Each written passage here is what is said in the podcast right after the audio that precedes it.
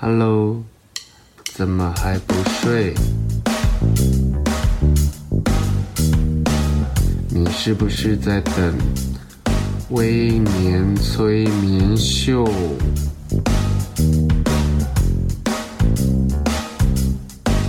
在还没有睡之前，赶快去帮我按个订阅。紧接着，我们就要开始今天的节目。Hello，你好，欢迎收听今天的微年催眠秀。追踪精神科观察日记的人应该都知道，微年本人是一个非常爱香的人。调香师这份工作对我来讲，其实是有一定程度的梦幻。我们今天邀请到一个从生活品味到用香方式，我觉得都很特别的一个女生。好，我们欢迎调香师 Nicole。嗨，大家好，威廉你好，Hello，你好，你好，请问是要叫威廉还是威廉？威廉好了，威廉，威廉只是我这个节目的一个，就是一个俏皮的诠释的方式，对啊，Okay. 一个谐音啦。因为我的中文名字里头最后一个字也是年，真的吗？真的，欸、你真的很酷哎！因为其实我在这之前，我只有追踪 Nicole 的社群平台，然后因为他经营了一个调香的品牌。我完全不知道这个女生长怎么样了，直到我接收收到她的简介，还觉得温温弱弱的文静，就跟我一般的调香师的人设跟形象是很符合的。可是今天我稍微在节目前跟他聊了一下，然后再听到他的名字，然后他再跟我讲他的星座跟他的反应，他跟我心目中的一个人设是完全不一样的人。她是一个很特别的女生，待会我们待会可以跟她聊聊。然后你可以帮我们聊一下，就是成为调香师的过程吗？这个是我本人非常想要知道的事情。好，调香师啊，其实就有点像是香气的艺术家。就是从小，其实我是对香味很有想法跟很有嗯感觉的一个人。那因为啊、家里面有人就是有做这个化工厂的那个嗯天时地利人和的某一个阶段这样子，所以啊、我们就从小耳濡目染香气，然后还有化工的这些流程啊、原料啊等等。那也就造就了我，其实也一直很想要成为一个艺术家。那以前画画不是很擅长，然后最后呢，就发现自己在香气这个上面好像有那么一点点的天分。那也很幸运，在六年前，我到了法国去 ISIPCA 的香水学校，他那时候是一个暑期的研习营，然后我就去参加了这个研习营。那参加完之后呢，里头就有一个老师，他很喜欢我的香气，然后那时候他就收我为徒。那那当时其实，在台湾好像没有所谓的调香师这个职业，或者是说被放大出来讨论。那那时候我就是下足了苦头。那因为那时候我也有小孩，然后其实我那时候也不住在台湾，我那时候住在北京。那所以那时候我就是每三个月的时候，我就会飞法国待三个月，然后再回北京这样子。哇，为了香水抛家弃子？哦，没有，那时候也有连同带着小孩一起去。哇，好感人哦。对，我那我刚刚有听到一段。我觉得很特别的事情是化工厂，嗯，因为一般一般调香师的出发点都是因为我很喜欢香氛，然后我很憧憬调香师这个工作，我于是我就到法国，因为比较多香水的专业学校跟调香师都在法国嘛。我就到法国去上课，然后成为一名调香师，这个是一个 SOP。可是你是小时候接触这些原料，嗯，然后知道这些香气的构成，嗯，这很特别，嗯，所以你的学历背景也是跟化工。相关吗？对，其实因为我比较是艺术底子的，所以我不是擅长念书的料子。那我就是那时候我们就念了国际贸易，就是希望可以走遍全世界，然后去收集全世界的香气。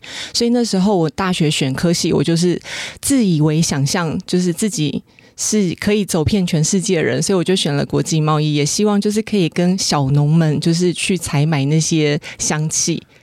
好有心哦！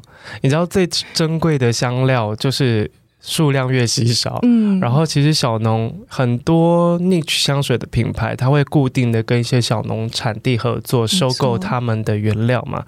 哇，你开始我是不是有小小有研究？因为我真的非常喜欢香氛，然后成为调香师，这也是我人生有突然闪过的一个念头。但是除了热爱香氛，然后你对这件事情有一定程度的了解之外呢？成为调香师要有什么样的条件？啊、基本上要有一些化工背景。啊，因为你要记住很多单体的原料，那它的化学组成，然后还有就是这个香气跟这个香气组合的时候，它会不会产生其他的变化？然后，呃，还有就是，当它应用在香气设计好了，当它应用在产品面的时候，你要去想这个产品的配方。不是只是单纯的一个香气设计好你就完成了，你可能还要符合你的配方，因为配方里头有很多的原料，那原料本身会自带味道，那你香气设计好可能会被这些味道给压过去，那你本来要呈现的那个味道就会不见了。哦，刚刚尼可说的产品是不是说，如果它变成香水，它变得扩香，嗯，它变成香氛蜡烛，其实这些像蜡啊、像酒精啊，然后像扩香的原料里头的容器，容器对，嗯、就其实。其实每一个物件它都有自己的味道，你连这个都要考虑进去。没错，哎、欸，我完全不晓得、欸，哎、嗯，哇，真是大开眼界。我以为就是把自己喜欢的味道用个瓶子装起来就这么简单，也可以，真的吗？但是就是不能把它变成一个配方，就是不能变成一个产品。你可以就是把你喜欢的味道兜起来之后，就用熏香机去熏这个味道，这个就绝对不会有任何问题哦。就是比较用比较纯粹的方式，嗯，然后用物理性挥发让它挥发出来，对，哇，很特别。那在上是法国上课，你还带着小孩，嗯，那小孩就是自由发挥喽，就是有保姆啊什么的，对。我相信小孩一定觉得常常不知道人自己在哪里。事实上是因为那时候我们决定回来台湾就是定居的时候，他就说台湾是我们的家吗？我就说对，是妈妈跟爸爸小时候长大的地方。因为他已经漂泊世界各地，他不晓得现在这里到底是哪里，嗯、然后也不晓得这一趟来是旅行还是就此定居。对，那在法国上课，其实。你跟一般的学生条件其实不不一样，对不对？因为你是一个呃，算是本来有工作的人嘛。对对，然后你是放下你的工作去学调制香氛的手法。那而且其他同学应该都是学生，都是未婚吧？然后你就跟着你在带着你的小孩，一个家庭在法国。嗯。那一段时间有没有一些很有趣的事情可以跟我们分享？因为对于同学来说，我们遇到这种稍微比我们年长，甚至生活圈完全不一样的人，会觉得很不可思议。那你在求学的过程中，好了，在这一段时间内，你觉得你特别辛苦的部分是什么？啊、辛苦的地方应该是说，我可能一个礼拜内我要把五百个原料给记住，然后那个原料不是单纯的精油的原料，嗯、它有很多是化学单体，比如说像醛类，然后像呃单萜叶烯的一些成分，然后像麝香，光麝香它就有分好多种麝香，你是哪一种多环麝香还是小环、大环麝香等等，就是它的。结构不是只是单纯的一个大大种类这样子。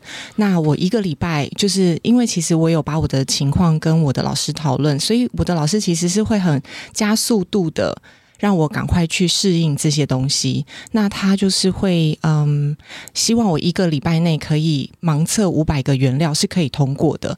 那我就是一直不断的被他打枪打枪打枪，然后一直到嗯。比如说两个半月，我差不多已经要整装回台湾或者是北京的时候，他就会赶快做一个测试，这样盲测，盲测五百个原料，对，是我想的那样子的盲测，眼睛蒙起来，然后你要闻那个味道，对不对？眼睛不用蒙，就是闭上就好。对不起，我就是一个很乡巴佬的综艺式的盲测，然后可能你要闭上眼睛，要去辨别出，假设麝香有十种麝香好了，你要把十种麝香全部都。写出来，对，哇，那这个五百个盲测，这个这个题，这个关卡，嗯，你花了多久时间才把它冲破？我记得好像是我第一年去的第二次，我第一次的三个月，我是被打枪，而且很痛苦，因为根本记不得，但是。我可以想象得到那个很痛苦的样子。我是秋天在过去老师那边的时候，嗯、然后老师就是说：“你这五百个你记得吗？”因为我就说：“你给我半年的时间。”老师，我们说太慢了。没有，他就是觉得，呃，你要成为什么样的人，你就自己去决定你的时间。这样，其实他很，他都他的讲话都还蛮精辟的。嗯，这句话很棒哎。嗯，因为你那时候几岁？我那时候六年前，大概是三十四岁，三十几了嘛。嗯、因为坦白说，我们的记性已经跟不上那些二十出头的学生，充满的热情，主要是他们的脑容量可能还没有被使用过度。我们可能要记很多家人、朋友、小孩的，嗯、还有工作上的事情。你本来的本业是什么？其实我本来的本业是啊、呃，就是帮化工品牌去拓展它的品牌市场。哦，比较偏行销跟业务那一块的。对，那其实有一点点相关。对，那在法国上课那段时间，除了寄五百个原料之外，有没有哪一件事情你会觉得是很值得去这一趟？什么什什么样的收获？很值得去这一趟，就是应该是说我开启了我自驾。然后到处去跟农场的农夫们聊天，然后沿路看到湖，我就会跳下去，带着小孩一起跳下去游泳。好像拍电影哦。没有，就是一个非常享受那个大自然给予我们的这种很丰厚的财产的这种感觉，很舒服。你在巴黎吗？我是在凡尔赛跟南法。哦，南哇，天哪！我这个起鸡皮疙瘩，那个想那个画面到底有多梦幻啊！然后开着车，嗯，然后在那个阳光晴朗的午后，我要去找小农开会，然后跟他讨论一些植物啊、香菜的事情。然后路边看到一个湖，然后就跟你的小孩停下来，然后就看那风景，哎，就会开始玩水。对，这根本就是法国的艺术电影的画面。所以他们有很多的艺术创作，其实是很自然而然的，嗯、因为他们生活就充满了艺术。哦，我终于理解了，因为大家都会说，其实因为法国的香水是呃最历史最悠久的嘛，因为最早是从法国皇室调制香水，那个历史是这样出来的。可是因为每一个国家其实都有自己类似调制香水的历史，对，可能我们用的是香料构成，然后用我们的方式，有些人是做香膏，有，但那是法国是把它生产成香水用喷式的，但我总觉得不是我在崇洋媚外，但是可能或许在那个环境里面，他们所孕育出来的那个味道跟灵感，嗯。你看，我们很常，我自己很常去写香水，很多调香师的灵感都来自于他的儿时记忆跟他所看到的风景。嗯哼，我每次都在想，你看到的风景要如何转化成香味？我每天看到风景就是台北捷运，然后跟马路机车，然后可能有一些很匆忙的行人。我对于这种。非常贴近自然的画面，嗯哼，仅存于在我小时候。我当我长大以后，到呃，可能到台北念书求学，我看到的都是城市的风景。其实我很很难跟自然去做结合。如果今天要我做一个调香作品，我可能会一直不断的回溯小时候最贴近自然花草植物的时候。可是你看这些调香师，他的灵感是到于他现在，他去看这个世界，他还是有办法从中截取出来的。经你今天这么一说，我终于知道了，我们吃的水跟生活的环境是完全不一样的。我们是没有办法有那种很梦幻的每天的，呃，像你给我看到那个湖畔啊，然后看到那种整片整片的花田啊。我们可能要去彰化，可能要去彰化云林一带，我才有办法有这种自然的美景。那在那段时间，你有没有印象很深刻的是哪一趟旅程？好了，哪一次你去寻找材料的时候，你见过很不可思议的画面跟风景？呃，有一次我就是开车从啊、呃，利用就是法国的。东边、嗯、对，然后往瑞士开，嗯，我瞬间觉得我仿佛来到了格林童话。哇！我很想要跟你要照片，因为我觉得那个风景，我现在已经想想起来，我就已经觉得有点起鸡皮疙瘩了。那一趟也是要去找小农吗？那一趟是我想要去参访，啊、呃，应该是说拜访那个一个超级有名的调香师，然后呃，我想要就是请教他，嗯、可以怎么样去修正我花香类的调性。对，然后也很谢谢我老师帮我约到他，所以他就住在呃瑞士洛桑的湖畔边。那嗯、我就去这个沿途，然后我一开进去，一过了那个瑞士的关卡，我整个就被所有周边的风景震撼到，我没有办法专心开车。我就时速大概只有五或十，出出神了。对，我真的是出神了，因为我就觉得，你看我现在讲了，我都鸡皮疙瘩，嗯、因为我真的好喜欢，好喜欢那里的风景。然后我还跟我那时候年幼很小的孩子们说：“你们以后来瑞士念书吧。”妈妈已经帮你看好看好地理位置了，就是这一块，对对对，我还可以常来找你。对对对，好美好美，然后瞬间灵感爆发。然后我回去马上写配方，哇！你真的是天生的创作者哎，因为你知道创作者就就是有这种那个惊奇的 moment，嗯，就是我看到一个东西，我会异常的感动，很想要，像我就会写下来，嗯，或是记录下来。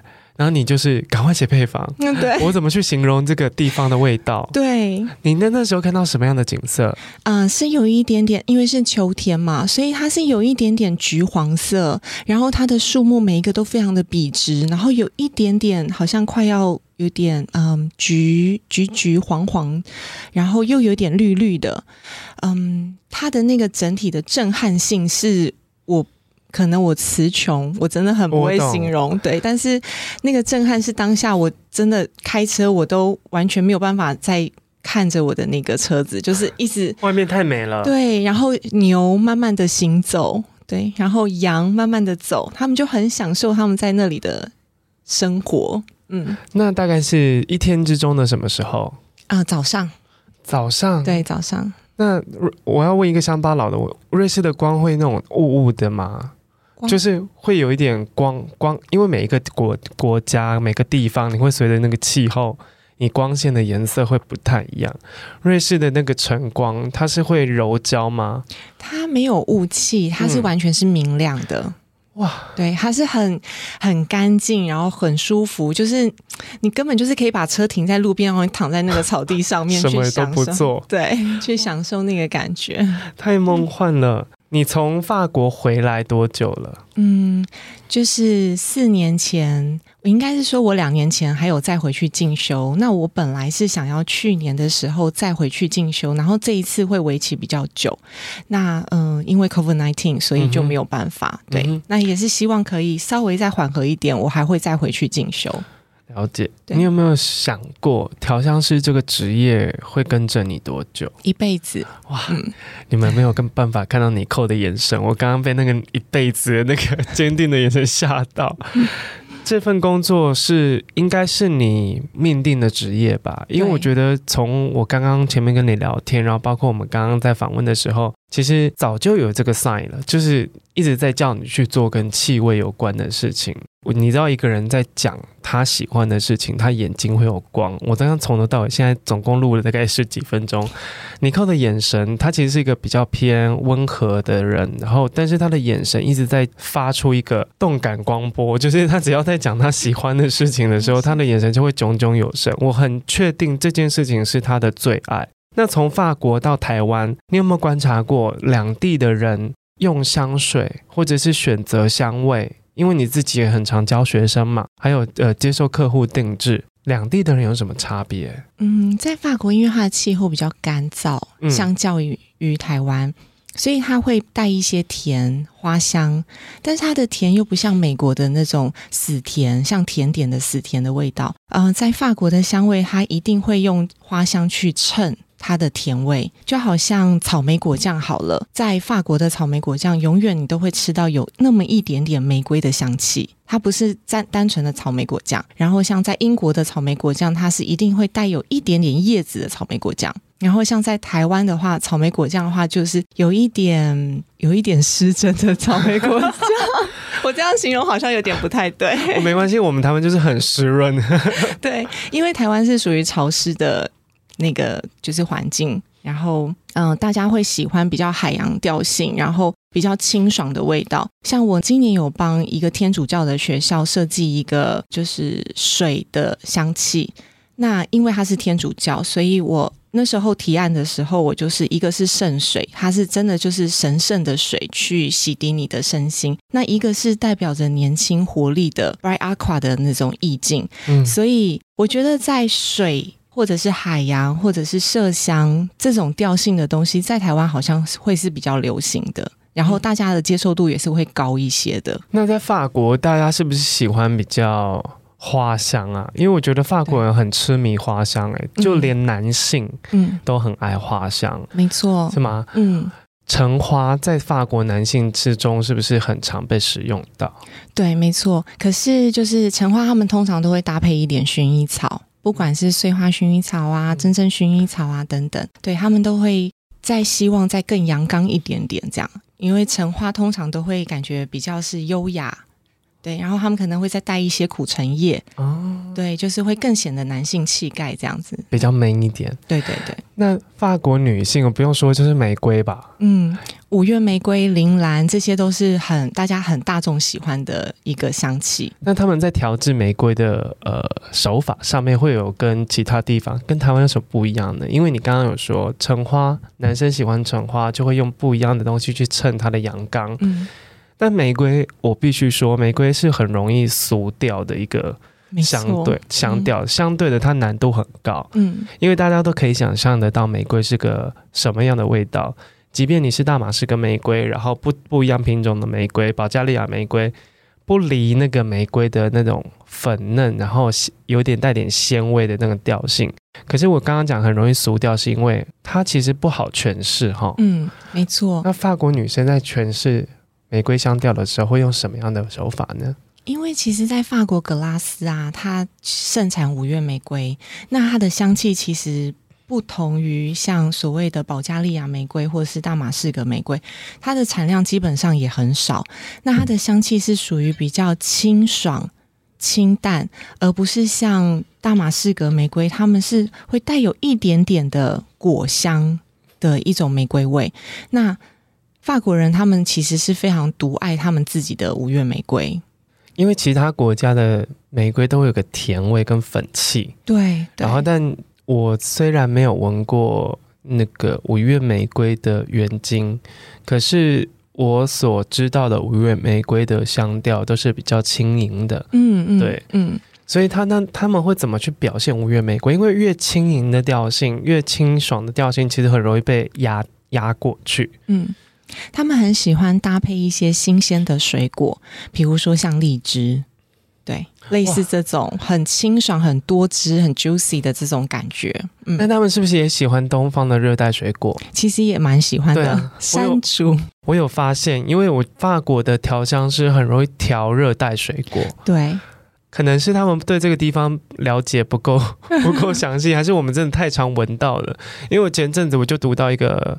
呃，报道，嗯，他意思是说，凤梨、菠萝，嗯，这个香气，这个水果，其实早期在法国是因为要从东方进口，它非常的珍贵，嗯哼，所以它对于东方来的水果，像刚刚尼可讲的山竹，嗯，就类似这种味道，荔枝，嗯，不不产于他们国家的水果，通常都是珍贵，就皇室才会吃到嘛，所以当他把这些东西变成香水之后呢，在他们的心目中带有这样子热带风情的果香，再加上他们本地的那些名贵的花香，其实这样的花果香调是非常高级的。嗯，可是当这个东西回归到它的原产地的时候，我们正宗的菠萝产地就是台湾的时候，我们觉得，嗯，凤梨味，嗯，释迦味，嗯，就会对于这种很直觉性的可以食用的水果味，会觉得。接受度没那么高，嗯，对吧？没错，啊、就是物以稀为贵。对 对，我一直不能理解为什么好爱做凤梨味，男生也做，然后女生也做，然后女生就很爱做一些很甜润的热带水果。后来我慢慢的了解香氛，然后了解原来每一个地方的生活环境跟它的原物料的生产，其实会造就了他们选择什么样的东西变成他们的香水。没错，没错，因为他们会觉得这个味道好新奇，就好像那时候我一到法国去学啊、刚开始去认识这些原料的时候，我真的没有想到原来雪松有这么多的品种，然后它的味道会这么的独特。有的是很干燥的，有点太轻了。那有的是，嗯、呃，就是厚重到我觉得我好像整个人被啊、呃、小木屋包围住了。嗯、对，就是它的香气真的有好好多不同。那还有一个就是小的时候，我们常常会闻到所谓的孝楠就台湾的盛产的木头、孝楠的气味，你就其实你总是会觉得它像老人味。少男气味很强烈，一般很少在香水里面出现过。对，但是我带了少男这个味道到法国，他们非常爱，然后他们做了很多系列的香水，呃。否中东市场，我为听众们科普一下，小小知识加一下。孝南这个味道就很常出现在于佛堂的沉香粉里面，嗯、所以你看到经过那些宫庙拜拜，其实有很多飘散出来的味道，其实是孝南粉的味道。对，因为他们会去烧那个粉或者是香环。其实大部分很多的香环不是其他像什么高级的檀木或什么，它其实是孝楠。孝楠这个木料，其实台湾自己就有产，对不对？对对对啊！所以我刚刚尼可讲的孝楠味道，我想。哦这不就是宫庙味吗？对，对我们来说很稀松平常。对啊，对，所以哦，了解。好，那我们休息一下，我们下段节目，我太想要赶快跟尼可聊木质调香水了。OK，谢谢。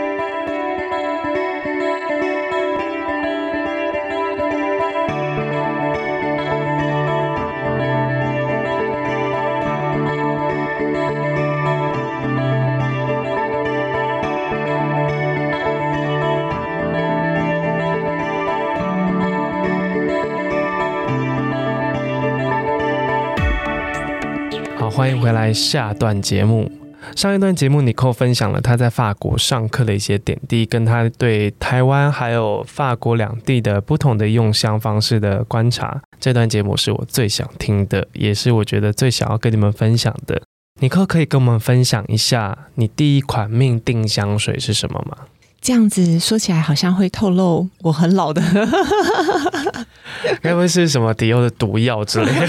那个真的是有点年纪了。那个太老了，太老了。那个就是阿妈用的。对，对，你的第一款香水闻到它就觉得哦，就决定是你的。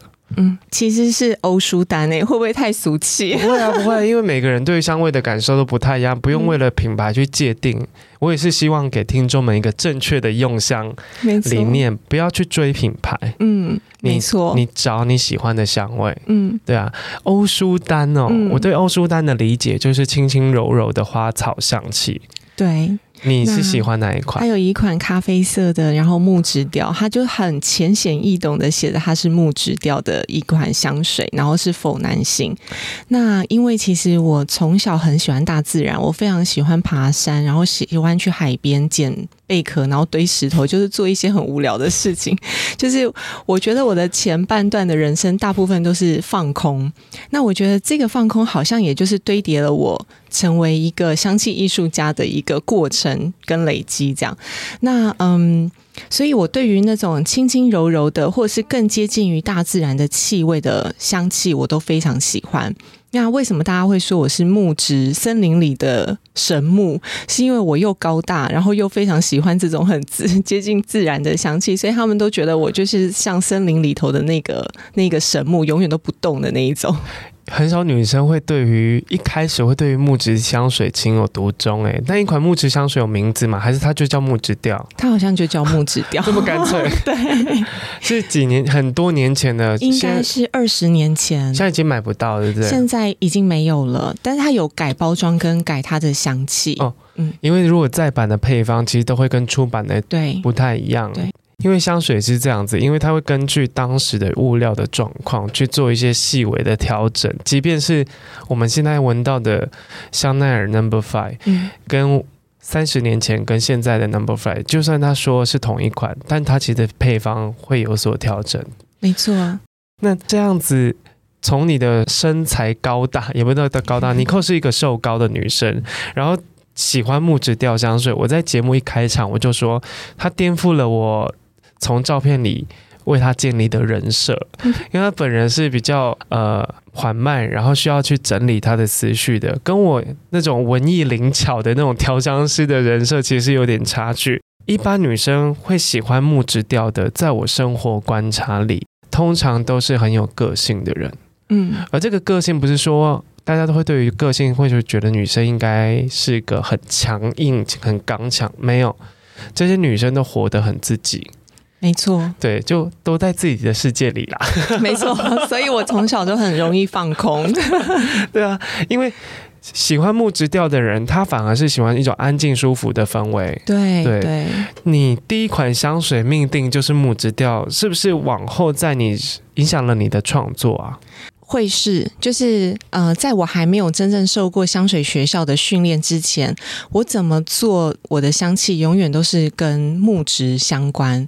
但是后来接接受过正统的教育之后，其实我就用了我木质调的累积。作为一个基础，然后去延展出所谓的嗯果香，所谓的花香，但是它这个里头其实还是带有那么一点点的木质香气，所以我的香味通常都会被我法国老师说，你真的好适合现在这个这个世代的产物，因为现在这个世代就是中性香，对。对，所以他就觉得我是这个世代的产物。你知道，因为这几年台湾的 niche 香水就是小众香水、非主流香水，不是商业的品牌类香水，在台湾其实非常的红。嗯，然后这些品牌都很爱做中性。嗯，有时候我都会觉得这个中性会分得非常的勉强，因为我我是一个无性别论者，其实香味本来就不该有性别。嗯，早期可能是为了销售操作，他会把它放在男性或女性。嗯。但慢慢的，我发现可能是我对用香这块的认知被打开了。嗯哼，木质调它不是那么不好驾驭。对啊，其实它是好像是一个基础一样，打地基一样。对对。那你在这么多香调里面，为什么特别喜欢木质？木质带给你什么样的感觉？因为你知道你 Nicole 的简介上面写森林系调香师。在我还没有看到她之前，我以为她是那种小清新文艺的女生。不，她本人就是一根树木，给我的感觉就是一个树木，一棵大树。那这样子的香调对你来讲，什么特别的意义，或者是呃心理层面的感觉呢？嗯、呃，应该是说，其实我这个人不太喜欢情绪波荡、起伏很大，我很喜欢就是。平平稳稳，就好像那时候我们回来台湾的时候，我朋我们的朋友带了我们去北投，就看了那个地方，我瞬间被那里的宁静所吸引。然后当我走到那个地方的时候，不知道为什么，我整个心是非常平静，就是把我所有很疲惫，然后很喧嚣的那一面全部都。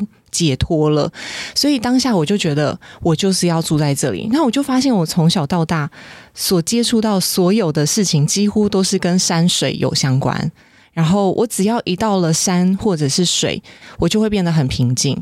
那很自然的、很自然而然，我对于设计香气这件事情，我一定会以我平静的心去设计这些香味，因为情感连接是我设计香味最主要的主轴。对，所以，嗯，在木质调这件事情上面，就是它带给我非常非常平静的心情。那比如说，每一个木头它所散发出来的味道，就好像台湾的特有种冷杉，或者是嗯嗯香杉，它的气味，两者虽然都是山类，可是它两者的气味就会差非常非常的多。有什么样的差别？像冷杉的话，它就会给你有一种臭袜子没洗的味道，这么锐利。对，然后像香山的话，它就会有点像沙威龙的味道。你的形容的我立刻可以 catch 到那个味道到底是什么。对，但这么多木质调里面，你觉得？因为我个人有一阵子很迷恋雪松，嗯，还有西洋杉，嗯，对，就是也是冷杉类的，对。对，但我觉得木质调，你很像是走进一一个未知的森林。对我来说，嗯，你不晓得你会遇到什么，嗯。然后我可能这阵子喜欢雪松，然后像这过一阵子我喜欢冷杉。那你有没有你的木质调的香味偏好？其实我非常喜欢啊，岩兰草跟维吉尼亚雪松，然后岩兰草最好一定要是海地的，海地的岩兰草，因为它的那个湿度不像印尼的爪哇的岩兰草那么的潮湿。那有时候我也会觉得说，当一个植物在这个国家它去生长出来的气味，其实也是代表这个国家它所承受的自然现象。那海地的岩兰草，它就是带有那么，虽然它也是有点潮湿，可是它的那个潮湿里头又带了一种干燥的感觉。所以我很喜欢岩兰草加维吉尼亚雪松去搭配起来的香气。哇！我据我所知的岩兰草，其实是有一点微微辛辣的木质，对，偏木质。可是它其实是草本植物，对不对？对对。所以它是一个很特别的味道。我我前阵子写香水的时候，我就说，最近我的新欢有两个，一个是叫杜松子，一个叫岩兰草。嗯嗯。以前都会觉得新香木质调对我来讲，好像是一个很成熟，或者是不是我年龄级距。能 carry 的一个香香味，慢慢的我已经走到我以前会觉得很成熟的味道了。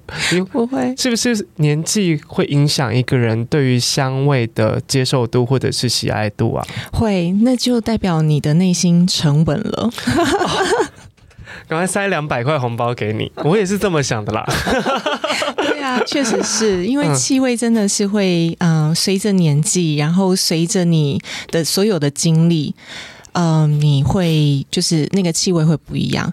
就像我最近刚结束完一个课程，一个二十出头岁的女孩，她到我的课堂上面所创作出来的气味就是干净纯净，然后你就会觉得是一位少女。就是它的气味好干净，然后跟你有经历过很多风风雨雨的 人来说，它的那个味道层次就不一样。嗯，因为香味其实会反映出一个人的心理状态，所以我很常，也不是说很常，是我偶尔会偷偷留意一下自己最近喜欢的香水。因为我们两个都是爱香的人嘛，家里一定有非常多算也算不清的香水。但每隔一阵子，你会轮着对某一些特殊的香调，会有一点很强烈的感觉。像我，大家都。常看我的开箱，我都知道我很爱鸢尾花。嗯，可是我对于最近对于鸢尾花已经有点退烧了，可能我的心情已经到另外一个境地去了。对，那就你的观察，喜欢好，我们粗浅的来分几个香调好了。喜欢可能玫瑰调的啊，呃，花果果香调的，木质调的，然后还有海洋调的，这些人的心理状态的。大概是什么样子？因为你接触的学生很多嘛，嗯、每个人创作出来的那个香调都不一样。那海洋香调会创作出那种很干净、很阳光爽朗的人，他是不是就是真的阳光呢？嗯，就我的经验来看，嗯、我觉得就是他很喜欢海洋调的，通常都是很爱玩的人。哎、欸。果真是资深的调香师呢。对，他通常都非常爱玩，然后有一点点叛逆，嗯，然后可能很喜欢跟长辈顶嘴，没有，凸显个性。我很迷恋海洋调的时候，就是我很常跑夜店的 刚刚刚刚很想要跟大家分享这件事，想说哇，你扣的表情是一个很认真在讲。我如果讲夜店的话，他一定会笑到不行。很棒啊，对对，就原来海洋调有这样的呃，就你的观察会有这样的行行为产生。那喜欢木质调的人呢？喜欢木质调，通常都是好像是嗯乖乖牌啊，很爱念书啊。就是如果是以年轻人来看的话，然后可能就是哲学啊，或者是他在文科上面是蛮厉害的，就是他蛮专心的。嗯，那果香调呢？果香调就是蛮幼稚的。少女、少女、少男，对，少女、少男，然后就是永远都是用一种很开心的氛围，它可能是一个团体里面的开心果。哇，嗯、那花香呢？花香就是浪漫啊，然后嗯，比较女性，可能她的衣服或者是她的配备里头会有挺多蕾丝的。你是很常在授课的时候。一一眼看这个学生，就会开始观想象这个人会调出什么样的味道呢？会吗？这是你的职业病吧？对对对。然后我后来觉得我反应变慢啊，就是因为我脑袋有太多东西在组织了。然后跟学生讲话的 tempo 也变慢，是因为我一直在重整我对你的认知。对对对。我超有画面的，因为一开始我们节目在录制的之前，照理来说我要跟来宾顺一下今天流程，然后尼克就跟我讲说，威廉，你待会可能要带我一下，我是一个需要思考一下的人，所以刚刚尼克在分享他跟学生讲话会顿一下、顿一下的时候，我非常的有画面，可见他脑中有多少的想法一直在跑来跑去。跑来跑去。没错。哇塞，那因为每一个人喜欢味道的，像我就是会随着年纪而改变嘛。当然是刚刚像你跟我讲的那些心境跟你的状态。你要注意一下哦，如果你最近开始喜欢花香的味道，我觉得我自己的观察是，我觉得你会有想恋爱的冲动。没错，对，嗯、是我自己。然后有一阵子我就很爱柑橘，或者是比较，因为我很抗拒很甜的味道。可是有一阵子我就很反常，我就很爱找柑橘调的香水。嗯、那一阵子应该是你你的心情很好，嗯，很明亮的时候，嗯、你可以去观察自己的用香。对。你会发现，在那个人生阶段里，你其实在反映出你现在最想要的事情，嗯哼，对吧？对，好棒。那你可以跟我们分享，因为我们今天好不容易邀请到森林系调香师，你对木质调香水应该是有蛮深刻的了解吧？那其实你扣他也搜集了非常多 niche 香水，你可不可以分享几款？如果你是喜欢木质调的，你千万不要错过的几款木质调香水。嗯，我蛮喜欢一个瑞典的艺术家，他的品牌叫一九六九。然后他的他其实刚开始推出来的时候，他只有五款香水，他就是把地球的五大洲作为他的一个主轴。那我很喜欢的那个木质调呢，其实它就是，嗯、呃，它是在它设定的场景是摩洛哥，摩洛哥的那种，嗯、呃，废墟的城堡里头，然后举办一个很澎湃，然后很豪华的派对，然后所以想必而言之，就是它它的木头是带了一点点岩石的那种气味，然后。呃，在摩洛哥是非洲比较干燥的地方，那他们也有很多很多干枯的树木。然后，呃，因为是派对，晚上可能会有一些萤火，所以它的味道会带了一点烟熏，然后有火又很温暖的气味。所以那个味道其实对我来说，它是我这两三年。非常非常推崇的一支木质调香气，嗯、它的它的品牌名称就是一九，然后 dash 六九哦，嗯，台湾应该找不到吧？台湾我记得我没有记错的话，应该是前年好像有一个选品的品牌有把它代理进来，但是我没有很确定它是不是呃有把它全系列的香味都带进来。那那一款的味道叫什么？嗯。它的味道叫卡斯卡斯巴，卡斯巴是一个地名吗？呃，就是它不是一个地名，但是它就是呃，以摩洛哥的一个背景，然后取的一个名字。嗯，哇，那你可不可以再帮我们推荐几款？我刚刚已经很想要把手机拿起来去搜寻。你还有其他的香水可以分享给我们吗？木质调，其他的，嗯，我觉得最近 Aesop 的那个。香水也不错，嗯，对，那一支叫做新的吗？对，新的，好像是二零二零年出的。Rosewood 啊，对，因为我身上现在就是这个味道。哦，对，对，对，对，哇塞，也太神了吧！刚好就喷到一个受访者最喜欢的味道。我觉得那一支也很棒，是因为那个调香师他之前帮皇家礼炮设计酒香。然后它的香气其实会带有那么一点点酒的气味，对，所以我也很喜欢。就是不知道为什么，我现在喜欢的木质调都有一点阴暗。是你现在心情不好吗？也不是，就是有一点迷幻，然后有点阴暗，那种阴暗有点像是英式酒馆那种昏昏暗暗，啊、然后有皮革的那种气味。我觉得你想要躲起来。大概是，就是你想要离人群有点距离，不要吵我。我想要在这个氛围里，呃，做我想做的事情。因为刚刚讲的那个银，就是摩洛哥那个那个香味，其实跟我对 Rosewood 的就是富香水的那个了解可能比较深刻。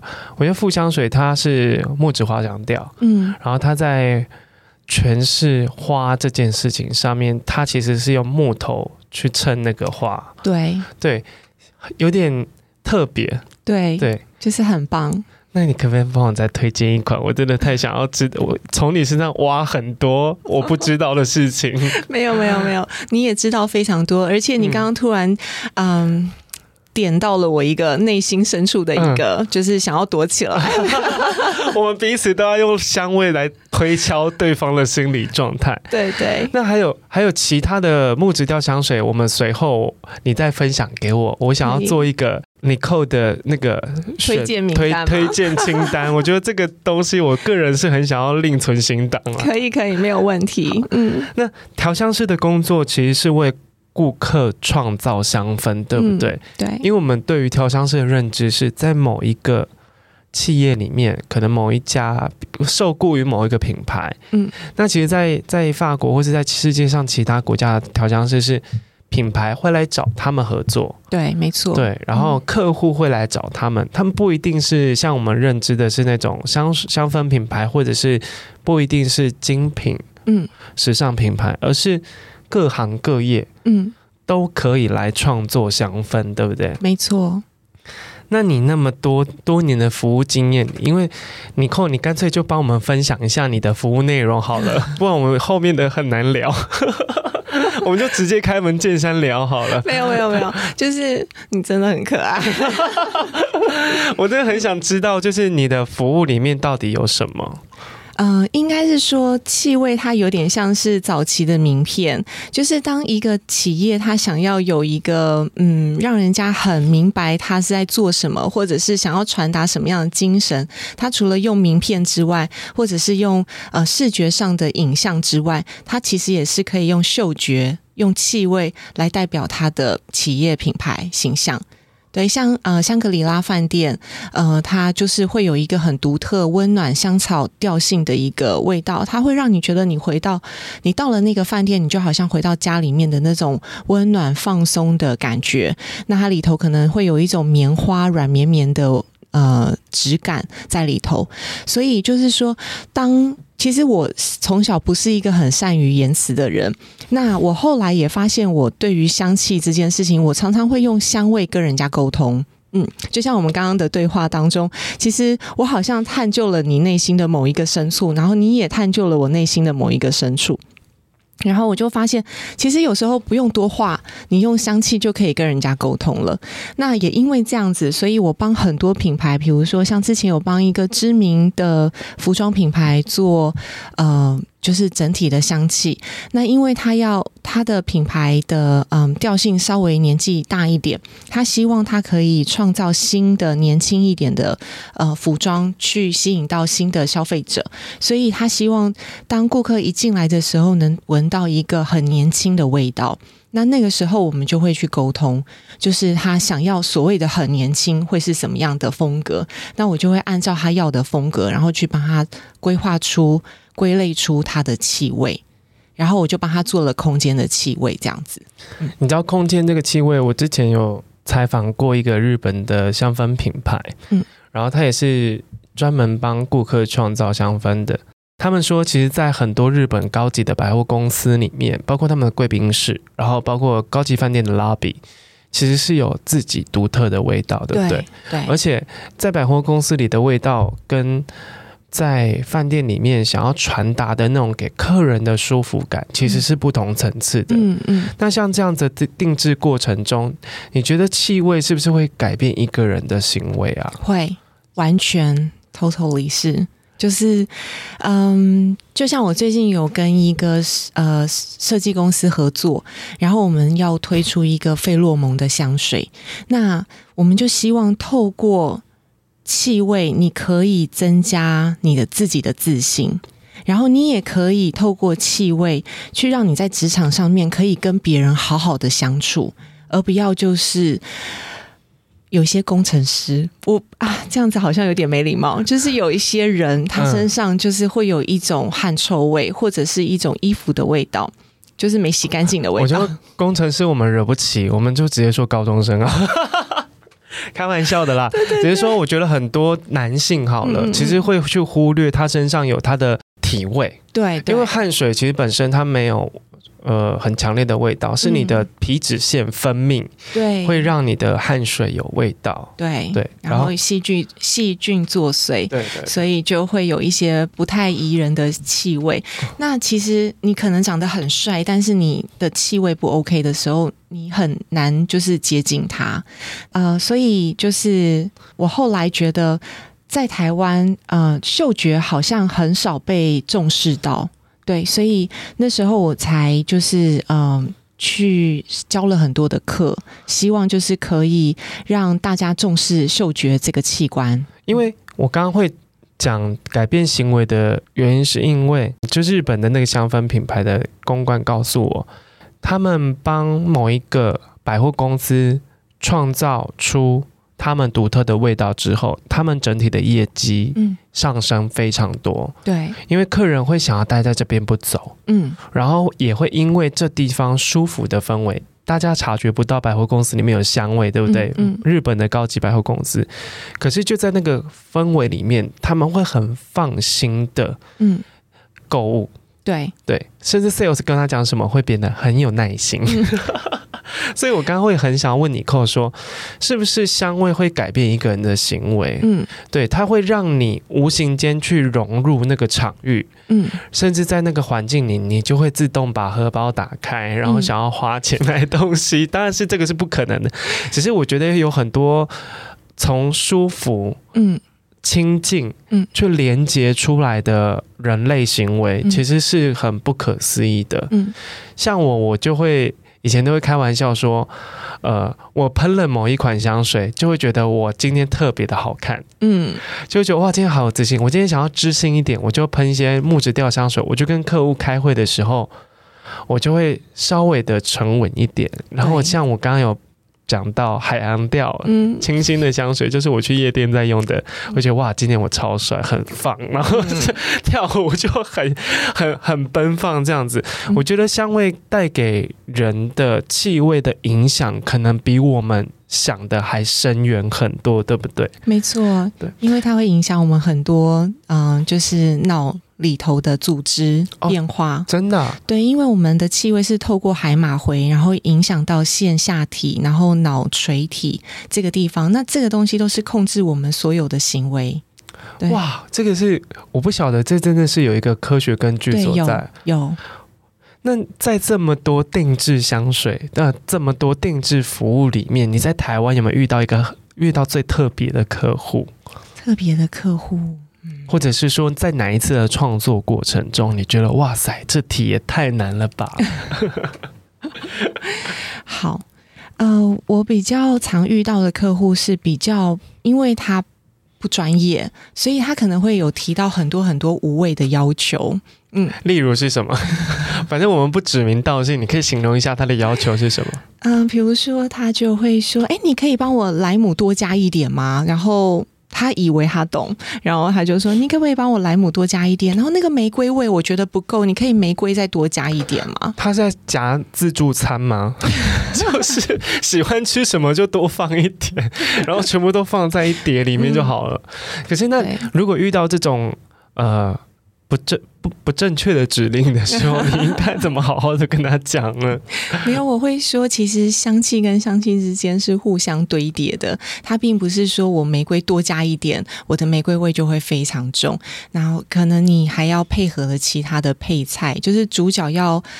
为什么他会是主角？他旁边的配角也要是很厉害，才会凸显这个主角的重要性。这样，我可能就会用一种比喻来形容。这样，你讲的很好啊，像我就会直接跟他讲：“先生，不是你想的这样子，就太过直接。”因为你可有讲到一个调香师的专业，不是说你很多东西放的很多很。就是它的味道会比较重，对，因为我之前痴迷鸢尾，鸢尾的香味，你知道，其实鸢尾其实没有什么味道，对。对，它其实是被塑造出来那个意境的气味。对，嗯嗯、所以我们有很多时候是被骗了啦，是因为你们调香师的魔法，我都是俗称魔法，因为有很多我们在香调表上面看到的味道其实不存在的，对吧？对，没错，是模拟出来的味道。嗯，就像鸢尾，可能好，就像是是一些存在感很淡薄的，有一些花香，特别是白花香，嗯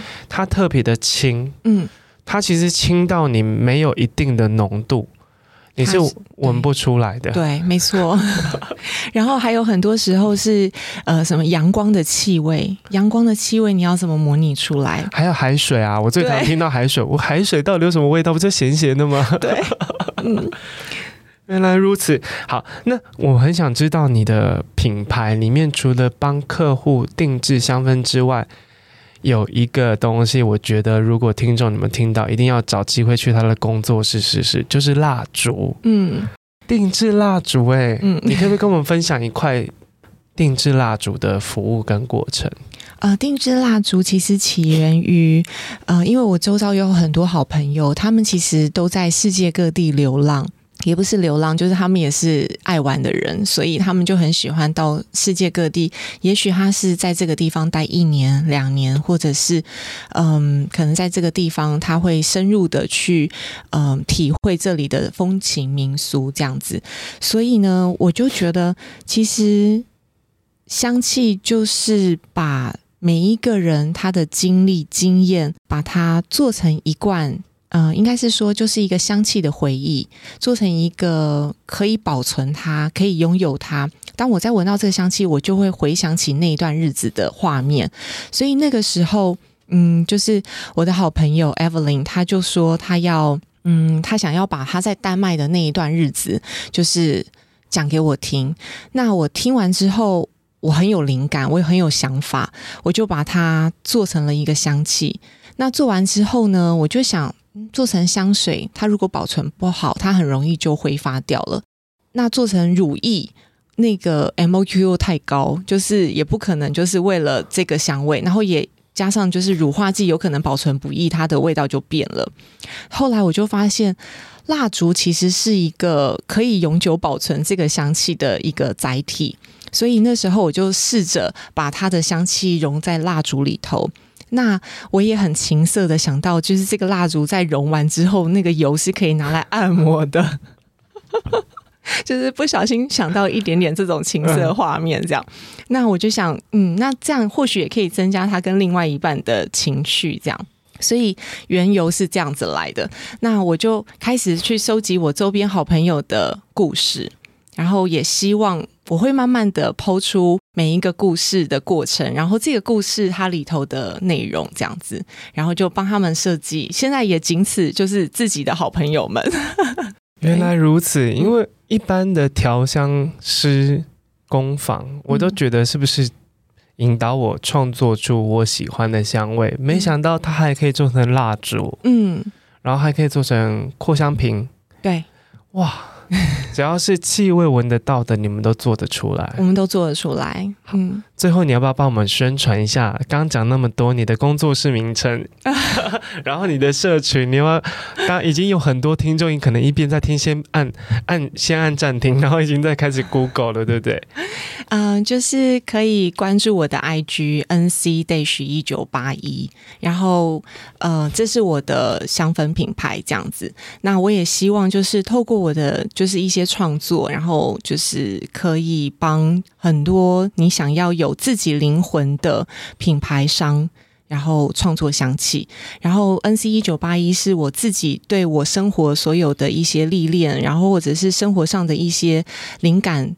索取，然后所创造的一个品牌的香气这样子，然后也希望大家可以到我的北投工作室，北投九号工作室来闻香，这样。嗯，好，今天很谢谢你，空帮分享很多关于如何从一个爱香人变成一个创造香氛的人。其实这这段时间他投注的心力跟他的用心，都在今天的节目听得到。如果你喜欢今天的节目，帮我们到。Apple 的 Pocket 分享按五颗星，然后留下你对我们的感觉，然后也希望透过你们的评论跟你们的意见，我们节目会越来越好。你也可以到各大的平台去按订阅，然后也可以到 IG 追踪微年催眠秀。好，我们今天谢谢你，Cole，下次再见，谢谢，期待下次再约你。好，没问题，好，拜拜，拜拜。